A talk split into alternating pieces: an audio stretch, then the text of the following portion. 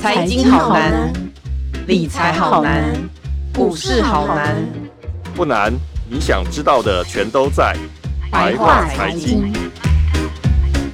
欢迎收听由联合报直播的联合开帕。你现在所收听的是白话财经，我是主持人瑶瑶。最近我们发现哈，国际经济情势有一点点不平静，所以呢，呃，我们今天一如既往请来我们讲解经济最深入浅出的台经医院景气中心主任孙明德德哥，德哥好。主持人好，各位听众大家好。德哥，我想请问一下，最近是不是经国际上其实发生了经济形势，其实发生了很大很大的变化？我一开始想要先问一下中国的部分，因为其实中国市场最近比较不平静，主要是我们知道他们上个月无预警开始严格执行那个能耗双控的政策，其实就是有限电的措施嘛。再来，其实还有他们的房地产市场最近其实引发了蛮多的呃债务违约，所以其实大家市场上其实很担心，说会不会是下一个雷曼呢？这部分可不可以请德哥跟我们详解一下呢？好，我想在疫情之下，去年全球是需求不振，那今年是供给不顺。那全世界最大的工厂是中国大陆，所以中国大陆它的经济情况当然最值得我们担心。在九月的时候，大家第一个担心的是它限电的问题。然后大大在同一个时间点，它的房地产也出问题，所以大家觉得哎奇怪，之前中国大陆的经济本来复苏的好好的，怎么现在会出现这么多问题？我们大家就分两个来来跟大家作为分析。第一个就在讲它限电这个问题啊。中国大陆以前大家呃会听到偶尔会把那个比如说供应产业的用电呢，有时候会把它关掉 或者是减少，那是因为他们每五年都有一个五年计划。每每那个五年规划呢，然后到了时间，然后他们比如说用电量要减少多少，没有达到，所以以前大概就是五年计划的最后那一年的最后半年，他们有时候会稍微停一下电或减少供电来达成他的目标。但今年九月的时候，这个无预警的限电，一开始的时候大家觉得哦是针对这些厂商啊，然后比如说像江苏长三角或者是广东珠三角。没有想到那个时候连东北啊，中国大陆东北的民生用电都限电了。那个时候民生用电限电了，他们家住在二十几楼的民众啊没有电，然后电梯也没电，都下不来。然后，然后那个电冰箱也不能用，很多菜都坏掉了，所以搞得大家民众抱怨很多。当我们再去查这个问题，才发现这个问题其实并不是中央限电，而是因为国际能源价格。其实这也是我们台湾最近最关心的问题：国际物价的大涨，国际能源价格的大涨。那我们来看到国际能源价格其实分为三大类，第一个是石油、天然气，再来是煤炭。石油、天然气、煤炭在去年就二零二零年的时候，因为去年全球经济不好嘛，需求不振，所以那个时候很多石油公司还破产倒闭，投资也不增加，就很像我们台湾有时候种那个高丽菜了，还是种柳丁一样。前一年如果大丰收，价格不好，那第二年大家都不种了。所以呢，去年很多石油公司、煤炭公司也都没有增加生产投资。到了今年呢，他们的全球的需求开始恢复了，用油、用煤炭的量大增，结果这些煤炭厂商供应来不及，所以呢，国际石油的价格在第二季跟去年比上涨了百分之一百五十三，简单说就是一点五倍啊。天然气涨了一点四倍，煤炭涨一倍。好，那个时候涨的是石油、天然气。但是呢，欧洲他们最主要的供电来源其实是天然气，嗯，所以呢，天然气太贵了，他们也跟你跑来用煤炭，所以煤炭价格在第二季我们刚刚说的涨一倍，到第三季的时候呢，再涨了两倍，到了十月份的时候再涨了三倍，所以煤炭价格涨了三倍，那大家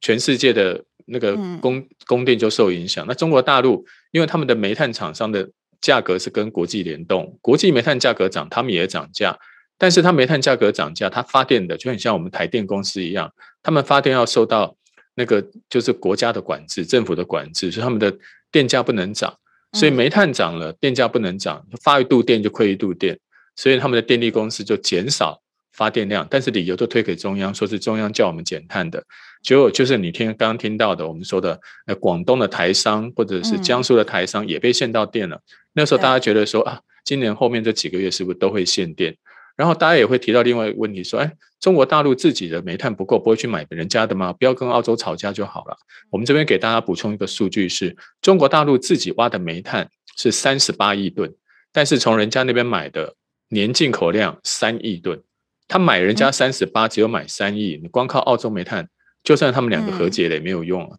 所以呢，前一阵子就是煤炭的问题、限电的问题搞得很僵。后来他们中央国务院就介入了，第一个告诉大家要稳定供应，他把煤炭的价格打掉一半，所以最近国际煤炭的价格，中国的煤炭价格是往下掉的，掉的非常多。第二个，他把电价涨了百分之二十，透过涨电价降煤炭的价格，然后再把这些厂商通通叫来训一顿，因为他们有些是国营企业了，透过这种方式解决限电的问题，所以我们才听到啊，最近限电的问题好像解决了，但是以后长远来看的话，嗯、因为现在中国大陆、美国很多国家都签了一些承诺，他们以后都要减少这种呃节能减碳啊，当你节能减碳。呃，绿能用的越来越多，中国大陆以后的电价会越来越贵。所以呢，即使这些企业啊，短期没有遇到太严重的问题，但是以后年年中国大陆减碳的目标会越来越严。如果你是属于那种高耗能的产业，以后在大陆的生存空间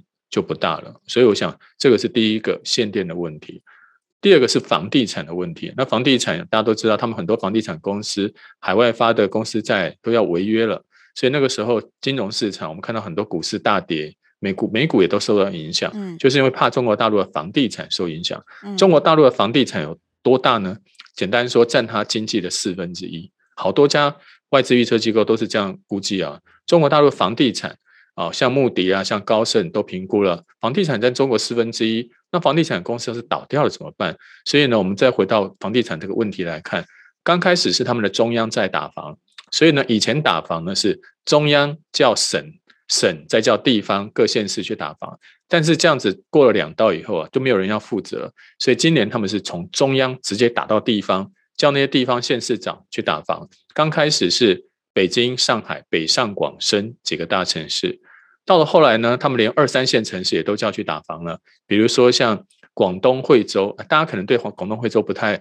清楚，它就在东莞的旁边，所以我们很多台商啊，也也在广东惠州自产，还有浙江金华，然后我们对面的福建，福建的泉州啊，连连远在宁夏的银川都被叫去打房，所以中国大陆的房地产价格，他们七十个大城市房价下跌的比例，第一个新房子七十个城市有三十六个房价是下跌。然后二手房就是中古屋，他们七十个城市有五十二个房价是下跌。当你的房价掉这么多，我们刚刚讲了房地产公司，他卖房子的收入就受影响。再加上最近大家听到房地产公司，然后都不太敢买他的那个金融资产，所以呢，他跟银行借钱借不到，他发股票呢筹不到款，他发公司债又怕违约，所以呢，感觉起来就是。卖房子卖不掉，然后连本身的营运都有问题，所以大家才会担心说，中国大陆的房地产万一要是经过这一波然后倒闭的话，那因为房地产的税收占它整个中国大陆地方税收的一半以上，所以地方政府到时候又要去别的地方找钱，可能要找台商的麻烦。第二个就是房地产如果价格下跌，相关的钢铁、水泥、其他的跟住宅相关的东西都卖不掉。所以最近你也看到了，中国大陆的钢铁价格也开始往下掉。它不只影响到中国大陆的钢铁，它连台湾的钢铁价格也受影响。所以你会发现，哎，原来中国大陆的房地产不只影响中国大陆的经济，因为它占它四分之一，甚至影响到了全球的钢铁市场。刚刚刚我们说的还有水泥啦，跟房地产相关的基建设施也都受影响。所以最近大家在担心中国大陆两大风险，一个就是我刚刚说的限电能源的风险。另外一个就是占它经济四分之一的房地产的风险。嗯嗯嗯，所以其实大陆那边主要的民众该关注的两个重点，其实一个就是所谓刚刚讲到的限电的问题，但限电问题现在看起来好像比较好一点，但是其实房地产的部分其实还是民众要稍微留意一下，对不对？对。因为像呃限电的问题啊，中国大陆他们习近平在那个气候变迁的会议上面也特别提到了，中国大陆不止现在提到了整个国家二零三零年要碳达峰啊，那个 CO2 排放最高峰，二零六零碳中和，甚至各个产业都会定出这样子的标准。所以如果他以后定出来，比如说水泥业的、钢铁业的。然后石化业，他什么都给你定出来。那我们台商也有很多在那边经营石化业的，也有很多在那边经营水泥业，那都是很有名的台商。嗯、那以后他们在那边的，呃，就要去注意他们的那那些能源减碳的目标，然后自己要么就是能够往绿能发展，要不然就是要考虑，然后分散你的生产基地到其他因为它有些不地方节能减碳会稍微慢一点，嗯、像印度，嗯、印度的时程答应的承诺的时程是比中国要慢一些的，那你可能考虑可以往别的别的地方去移动，这也是一种方式。嗯，是。那除了中国最近比较不平静之外，其实我们知道欧洲啊，引领欧洲十六年的德国总理梅克尔最近他宣布退休了。那因为他是二战后执政最长的欧盟领袖嘛，所以其实现在已经迈入了所谓的德国，我们这样可以说是所谓的后梅克尔时代嘛。是。那这样其实随着呃后梅克尔时代的来临，德国甚至是它整个欧盟对于中国的政策，其实也会影响到台湾。那其实这样子，欧洲接下来的这样子后梅克尔时代，可能我们可以留意哪些部分呢？是，我想欧洲前两年大家最关心的是英国脱欧的问题，嗯，嗯然后现在关心，然后大大家不知不觉中啊，去年是川普，川普没有当选，拜登当选了。到了今年呢，啊，结果欧洲又换了一个新的总理，所以你就有时候会有点感叹，我们台湾好像对。国际的事务不是那么那么想了解哈，所以梅克尔要卸任了啊？请问他过去这十六年，我原来不知不觉他当了十六年的德国总、嗯、对、啊、对德国总理，然后我们台湾也有一些呃出版物也有介绍过他的传记哦，看了以后觉得好感动，说他多伟大。其实我老是问大家，他哪里哪在哪里伟大了？我举出三个关键时刻好了。第一个，梅克尔的关键时刻是欧债危机的时候，当时梅克尔在才刚当了德国总理不久，然后遇到欧债问题，那希腊、西班牙、意大利这些国家都跟那个欧洲中央要钱，然后呢说我们活不下去了。然后那个时候法国总理萨科齐说：“哎，没问题，我们来成立一个欧洲欧洲稳定基金，我们来救你们。”然后梅克尔反对，梅克尔说：“他们如果不能省钱，不能尊节，那个时候有个字叫尊节。嗯”啊，你不能节省你自己的开支，要乱花钱，我不能把这些钱给你。那个时候引发了全世界的金融动荡，欧债危机让当时的全球股市大跌。然后呢，竟然他不这个时候撒钱出去去纾困人家，还要跟人家讲什么省钱这种事，所以那个时候引发了全世界的责难。嗯，但是事后你这样看。如果当时梅克尔没有强调要他们去遵节，然后让他们拿到更多的钱用力花的话，那欧洲这些南欧的国家，欧洲五国根本就是无底洞，钱都丢不完的。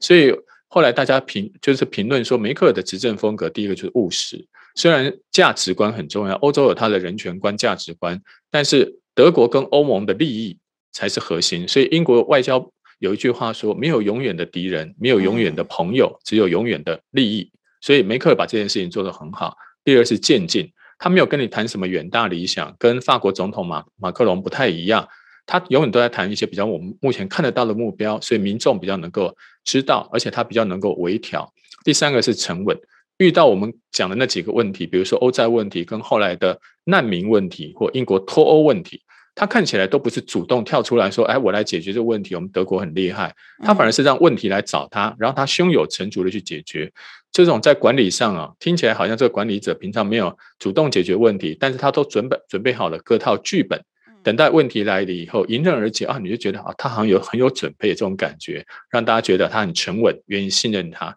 最后一个是平衡，在美国跟中国这么复杂的利益关系中。德国怎么在某些方面跟美国合作？嗯，什么方面跟中国合作？在这方面取得平衡，这是他了不起的地方。像我们刚刚讲的难民问题，嗯，当初呃，二零一四年的时候，那个伊斯兰 ISIS 建国，然后那个时候引发了很多难民逃到欧洲去。当时呢，很多难民因为不能进入这些德国、英国、法国这些国家，很多都死在边境上或者死在沙滩上。嗯，所以，我们前一阵子看到阿富汗的难民难民问题，其实更早的时候是。中东难民问题，有些小女孩就因为这样上升在了海滩上。我那个时候全世界就开始责备欧洲，所以梅克尔那个时候把德国的国境打开，让难民进来，然后就被英国、法国骂：“你开了门，那我们怎么办？”结果这些国家后来也不得不敞开大门，对，迎接难民。后来难民问题终于迎刃而解。所以呢，德国在那个时候赢得了大家的信任。你讲人权也确实做到了，不要每次说口头上讲人权，真的遇到难民就把人家关在外面。嗯、最后一个是英国脱欧，英国脱欧以后，大家觉得说欧盟以后没人要了，大家都会脱欧。但是你看到到今天为止，梅克尔稳定了整个欧盟的局势，嗯、只有英国脱欧，而且英国脱欧以后经济一直搞不好。但反而是留在英国、留在欧盟里面的还不错，所以呢，你回过头去看看我刚刚讲的欧债、难民、脱欧这三大关键时点，没有一个是他呃做得很好，然后被人家去上台领什么诺贝尔经济学奖、诺、嗯、贝尔和平奖，没有，他没有得这个奖，但是他很信任他，所以今年欧洲的一个重要的智库 ECFR，他做了一个调查，他问大家各国的民众，如果欧洲有总统，你会选谁？结果发现了有四成以上的欧洲民众愿意选梅克尔。只有百分之十左右愿意选法国总统马克龙，那当然有些其他他们是不想要选总统。嗯，而且你要知道，梅克尔支持率最高的并不是在德国，而是在荷兰、西班牙、葡萄牙这几个还都是南欧国家。嗯，他们对梅克尔支持率甚至超过一半以上。嗯，所以当初希特勒没有做到的，德国铁血宰相俾斯麦没有做到的，梅克尔做到了，赢得了欧洲的民心。当初德国给人家印象就是纳粹屠杀犹太人，那现在好像德国这种印象都。都已经做了一些改改变，但是大家也知道，后梅克尔时代，德国叱咤风云、领导欧洲的黄金时代已经过去了。嗯，所以像奥地利、像德国、像匈牙利，民众认为德国黄金时代过去的大概都过了一半，所以欧洲在面对新的局势，我们知道德国现在内阁正在讨论，新的政党也正在讨论，会有一个新的总理出来，以后他们要重新注意的就是我们刚刚说的美中之间的关系。现在美国。跟欧洲之间呢、啊，过去二十年他们的贸易只有成长一倍，但是欧洲跟中国的贸易成长了七到十倍，出口十倍，进口七倍，这差好多哦。对，因为过去二十年中国大陆成长得很快，那美国成长没有那么快。然后，但是在服务贸易，也就是观光啦、嗯、科技啦、金融这方面的话，那美美国跟欧洲还是比较密切的，他们中间的合作投资都是用几兆欧元、几兆欧元来算。嗯但是欧盟跟中国之间的投资大概就是几千亿欧元，所以千亿对兆是差了十倍。所以欧洲跟美国的服务贸易跟技术合作投资是比较密切的，也就是说，它跟中国是传产的合作，嗯，跟美国是科技贸易的合作，嗯。但是欧洲对美国跟中国也各有担忧。第一，欧洲就是美国前一阵子他跟澳洲跟英国合作做核子潜艇，结果把原来跟法国的合约给。给给抛弃掉了，所以法国非常的生气。欧洲就有一种新的声音，认为说我们只是美国的二级盟友，你的核心盟友就是讲英文的白种人啊，英国、加拿大、澳洲。那我们这种不讲英文的白种人是第二第二类人。那他当然还有一些其他的第三类、第五类的他都有。所以他觉得美国不是把我们真的当核心。那他欧洲对中国也有一些疑虑，因为中国大陆的科技实力越来越强，比如说华为的五 G。所以他们也会担心华为或中国科技实力越来越强，还有中国的汽车业未来也会影响到欧洲汽车产业或科技产业的发展。所以他们对美国跟中国各有相关的一些要连接的地方，但是也各有一些要担心、要防备的地方。所以后梅克尔时代，欧洲怎么像过去这二十年一样，在美中之间取得平衡，会是新的德国总理或新的整个欧洲的中央啊，他们要注意的事情。所以新的总理有可能其实是会引发呃，他们刚刚德哥讲的，其实在对于德国对于美中之间的一些政策的影响，它可能影响会很大。所以这就是后来民众必须要强烈关注的地方，对不对？对，虽然现在欧洲有一些声音说我们应该要往美国多靠近一点，但是其实现在中美国占全世界经济四分之一，那中国也占了百分之十七，这两个是超级大象，两只大象。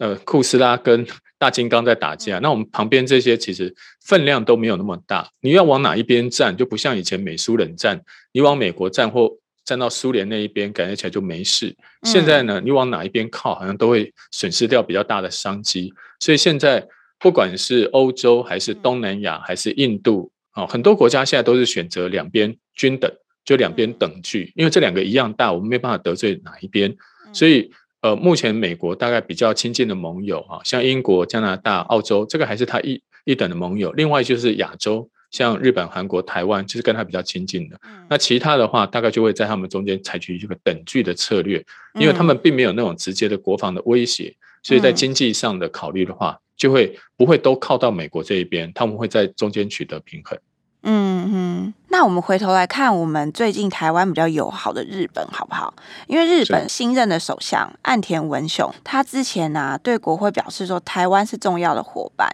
要寻求双方很深化的关系，然后还要持续的密切关注台湾周边的局势。但是其实我看到，我们从经济的角度来看，我们也看到岸田他其实喊出了一些呃蛮特别的政策，像是他要推动新资本主义，有点类似人家就开玩笑说，这是不是大？大陆的共同富裕政策，啊、对新共同富裕政策这样子，就承诺说哦，我们要缩小贫穷差距。其实贫富差距这个在日本其实也算是很大的嘛。对，那可是呃，德哥你怎么来看说岸田啊，他新上任之后，他真的这样喊出这样新的经济政策，还有他真的能够改善日本的长期的经济的困境吗？嗯哼，好，在讲岸田之前啊，我先给大家两个数据。嗯，第一个是。日本人均 GDP 就是每个人的平均国民所得，那我们台湾现在已经到两万八了。那两千年，西元两千年的时候，日本的平均国民所得是三万九。那二零二零年呢，就是去年，从三万九变成四万块，它这么多年，二十年才多一千块美金。然后同一个时间，呃，卢森堡一直都世界第一名，从四万九变成十一万六。然后美国从三万六变六万三。台湾从一万四变两万八，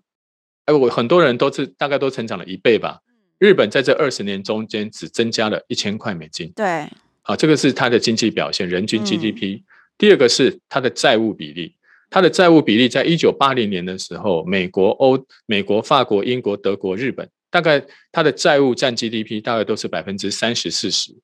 然后到了二零二零年，日本债务占整个国民所得的比重是两百五十六趴。等于是二点六倍，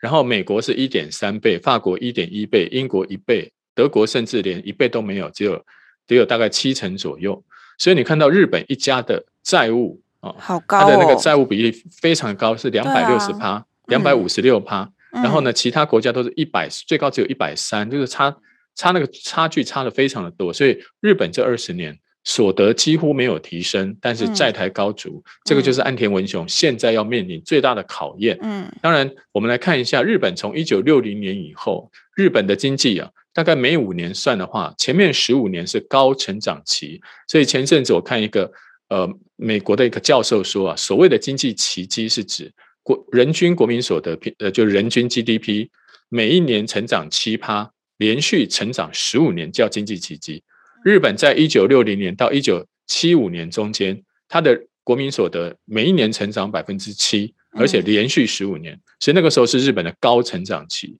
接下来，日本从一九七六年到一九九零年这二十年中间就处于一种中成长期，他们的成长率就比较低了。然后从一九九零年到现在属于低成长期，它的国民所得这几年大约就是一趴左右，一趴左右，非常的低，跟以前那种百分之七差非常的多。那那个时候在日本一九六零年的时候，当时日本的首相叫池田勇人，他跟现在岸田文雄非常有关系。他们两个都是广岛人，所以呢，岸田现在加入的那个派系叫做红池会。嗯，红池的红就是宏大的意思啊，他那个宏就是广岛，然后池就是池田勇人，所以他现在加入这个党内派系，就是当初池田勇人创立的派系。一九六零年，日本当时的设备那个企业投资非常的多，然后他们当时引进的是欧美的技术。然后呢，他们的民众从农村转向工业制造业，所以那个时候投资技术、劳动力都不予匮乏，都非常的多。但是现在日本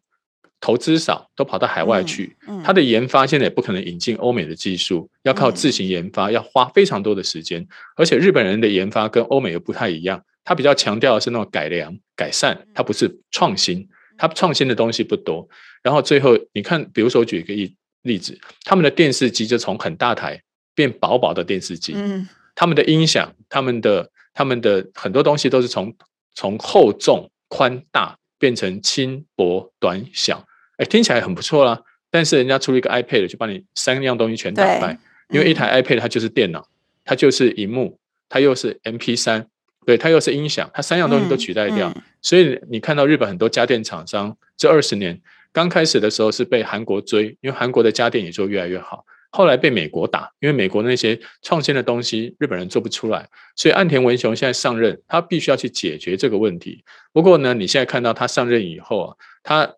眼前马上处理到的问题就是疫情的问题，所以他现在要提出一个四十兆日元的纾困支支出，他要比如说他现在给一些比较贫困的民众，要发给他呃，比如说每个人可能要发十万日元，就像。嗯就像去年那样子啊，美国发一千块美金，那日日本发十万块日元。我们台湾也有这种五倍券类似的一种振兴的措施，不过他们是属于纾困阶段不太一样。然后另外一个就是他提出一些政策，不过我觉得他现在提的政策跟之前的安倍非常的像，他们就是什么啊，做公共支出。你要知道，日本现在已经欠很多钱了，要做公共支出借更多钱。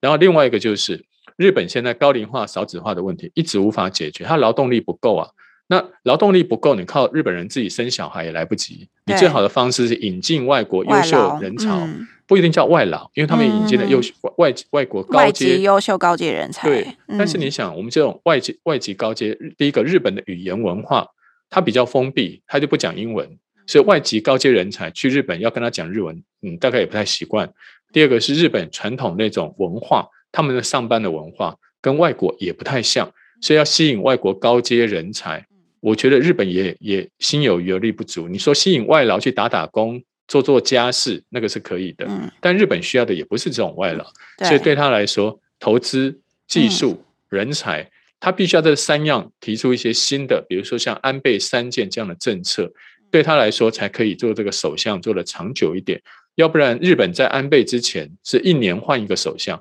然后从安倍之后的菅首相只有做一年。如果岸田文雄不能很快的提出新的经济振兴方案，也许他的首相任期也不会太久。为什么我会这样说呢？就是前安倍首相最近又回到党内去接任最大的细田派的那个首脑，也就是说，安倍最近好像身体又不错了，感觉起来又要复出东山再起了。所以，所以你看岸田要是好好不努力的话，我们安倍首相第三度回国可能会 KO，对，可能又来了。所以。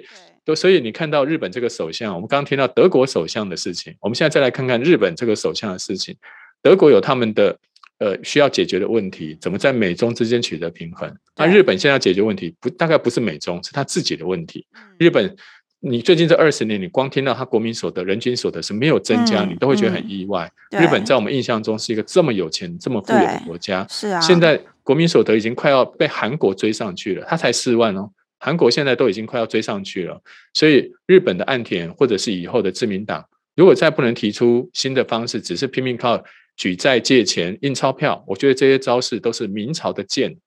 斩不了清朝的官啊！那是包龙星讲的，他们都拿那个教科书上面的货币政策、财政政策，我觉得没有用。你针对我刚刚说的投资、技术、人才三样事情，每一样只要做一些努力，我觉得对日本的经济应该就会有比较明显的帮助。嗯，但目前看起来是不是岸田没有提出这相关的政策啊？对，因为现在疫日本的疫情，它的第四波、第五波才刚结束，所以对他来说，现在就是先让民众的一般的日常生活能够恢复，回到回到正轨。对，就跟我们台湾前一阵子，我们也有三级警戒，我们也花了一点时间来调试。那日本警戒的时间比我们更长，它需要更多的努力。不过在这个同一个时间，你既要纾困。你又要做振兴，你的时间并并不多，因为就像那个坚守相一样，嗯，当民众对你目前的政策不满意的时候，你的民意支持率马上往下掉，然后别的政党或许不会挑战你，但日本是内阁制，日本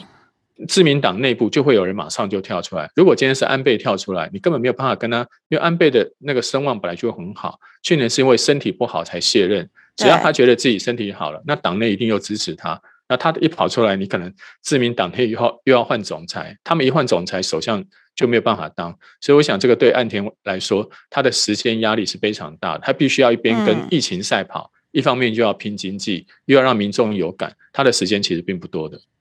德哥，我好奇一个问题哦，你刚刚提到日本其实他的人均所得并没有提升，可是，在过去在安倍的任内，难道没有在针对经济的政策做一些努力吗？有，我们当初有听过安倍三件，安倍是指安安倍晋三，不是安倍晴明。你有没有听过安倍晴明？阴阳师。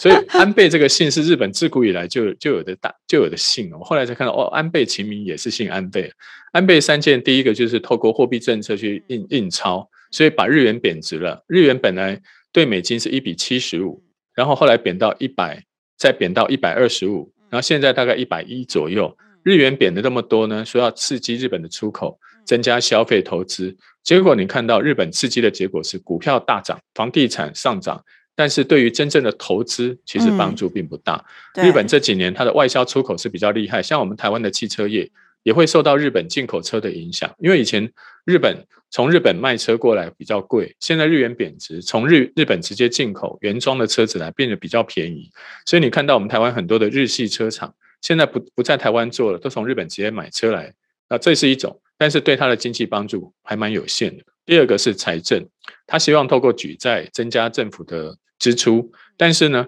如果你以前经济比较好，还收税收的比较多，现在你根本收不到什么税，嗯，所以你要花那么多钱，你又收不到什么税，你到时候那个赤字，就是我们刚刚说那个负债比例越来越高。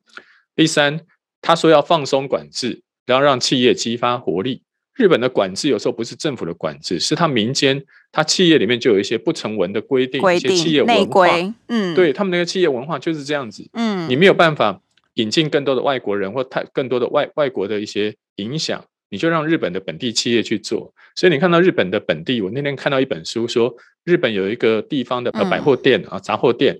他每次要开发什么新产品啊，就要去拜访那些经销商，拜托经销商卖他的东西。哎，奇怪了，不是。他们那种产销的关系，感觉起来自古日本以来就是这个样子。嗯、你做好了什么东西，就挨家挨户去拜访，请人家卖你的东西，大家就要是情面的问题，是情分的问题，而不是真正的那个商品的供需的问题。不是因为你的商品真的很好，呃，对啊，人家吸引人家来卖你的东西。对，都是我们几代都是做生意的，所以我们有几代的交情，都在讲交情。我觉得那个对日本现在的经济社会帮助不大嘛，所以它的新创产业，你就比较听到美国有新创。中国有新创，台湾有新创，日本很少有这种新创事业。再来就是安倍当初希望让有钱人富有，然后呢，当一部分的人富起来以后，他的财富就会向其他人去扩散，这个叫做涓滴效应。中国大陆以前邓小平也说过，让一部分人先富起来，先富先富有起来，先富有起来，再带动其他人。但是你看到中国大陆现在也知道了，那些人富有了，其他人贫富差距越来越大，并不会真的也富有。对啊，我也平常也看到郭台铭、郭董，我也希望他的富有能够有一天滴到我身上来。可到今天我还是，希望。对啊，我看他还是很有钱，我们大家还是做小市民。台湾这些大企业都是这样，他们的富有没有办法透过税收什么去调节，所以日本也有这种问题，有钱的越来越有钱，然后贫富差距越来越大。最后是他们希望透过资产的合理化，然后增进公司治理、资本市场活化。但是呢，日本的公司治理。其实一直还都有一点问题啊，不是那么透明。然后资本市场呢，看起来也不是那么表现那么好，所以他们对海外的投资越来越多，他们在日本本地的投资不多。所以安倍三件听起来是一个很棒的、很棒的一个政政策。嗯，就像现在的那个岸田文雄也有他的岸田四本柱一样，他们这些政治人物啊，要么就是三件，要不然就是本柱。你知道什么叫什么叫柱吗？日本有一个很有名的动画叫做《鬼灭之刃》。对。里面有一个杀鬼队，它里面那那些人都叫柱，柱子的柱。所以呢，岸田文雄最新的政策叫岸田四本柱，其实在讲就是鬼灭之刃。因为岸田把鬼灭都看完了，所以他的 他的政策标题就是拿动漫来当自己的标题，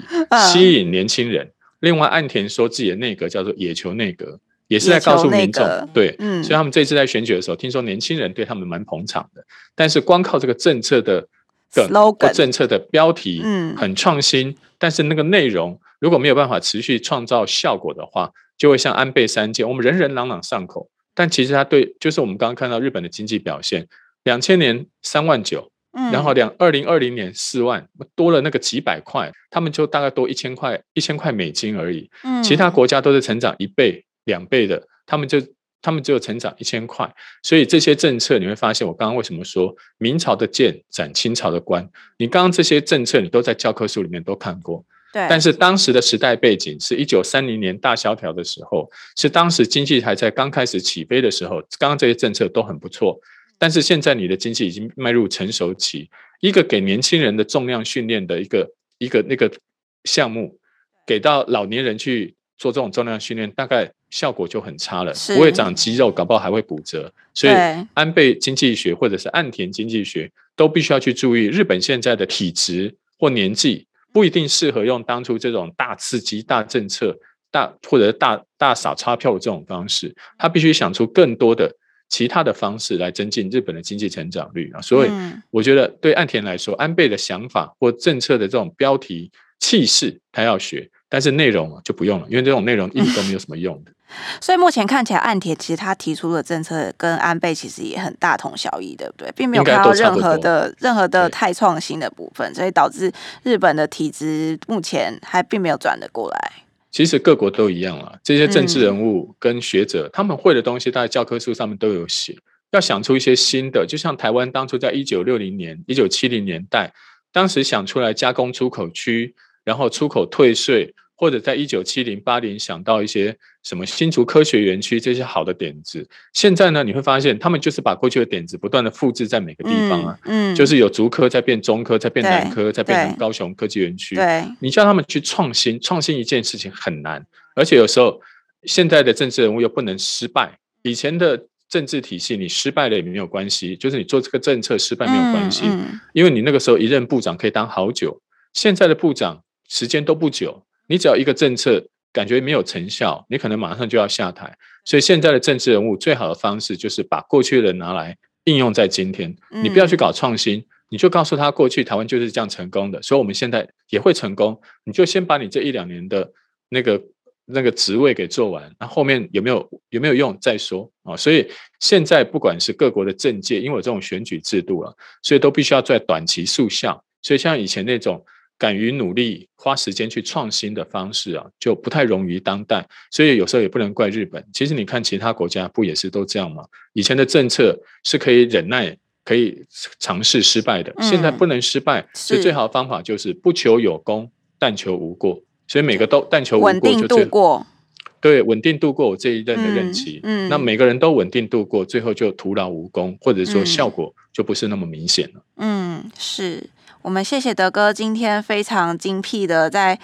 同时帮我们分析了中国市场，还有欧洲，还有甚至我们看到了日本现在的体制的变化。谢谢德哥，谢谢，谢谢，感谢大家收听今天的白话财经。如果想知道更多关于国际情势相关的报道，请上网搜寻联合报数位版 VIP 点 UDN.com。谢谢德哥，那我们下周白话财经见喽，谢谢，拜拜，拜拜。的报道请搜寻 vip 大 u 点 com 联合报数位版邀请您订阅支持。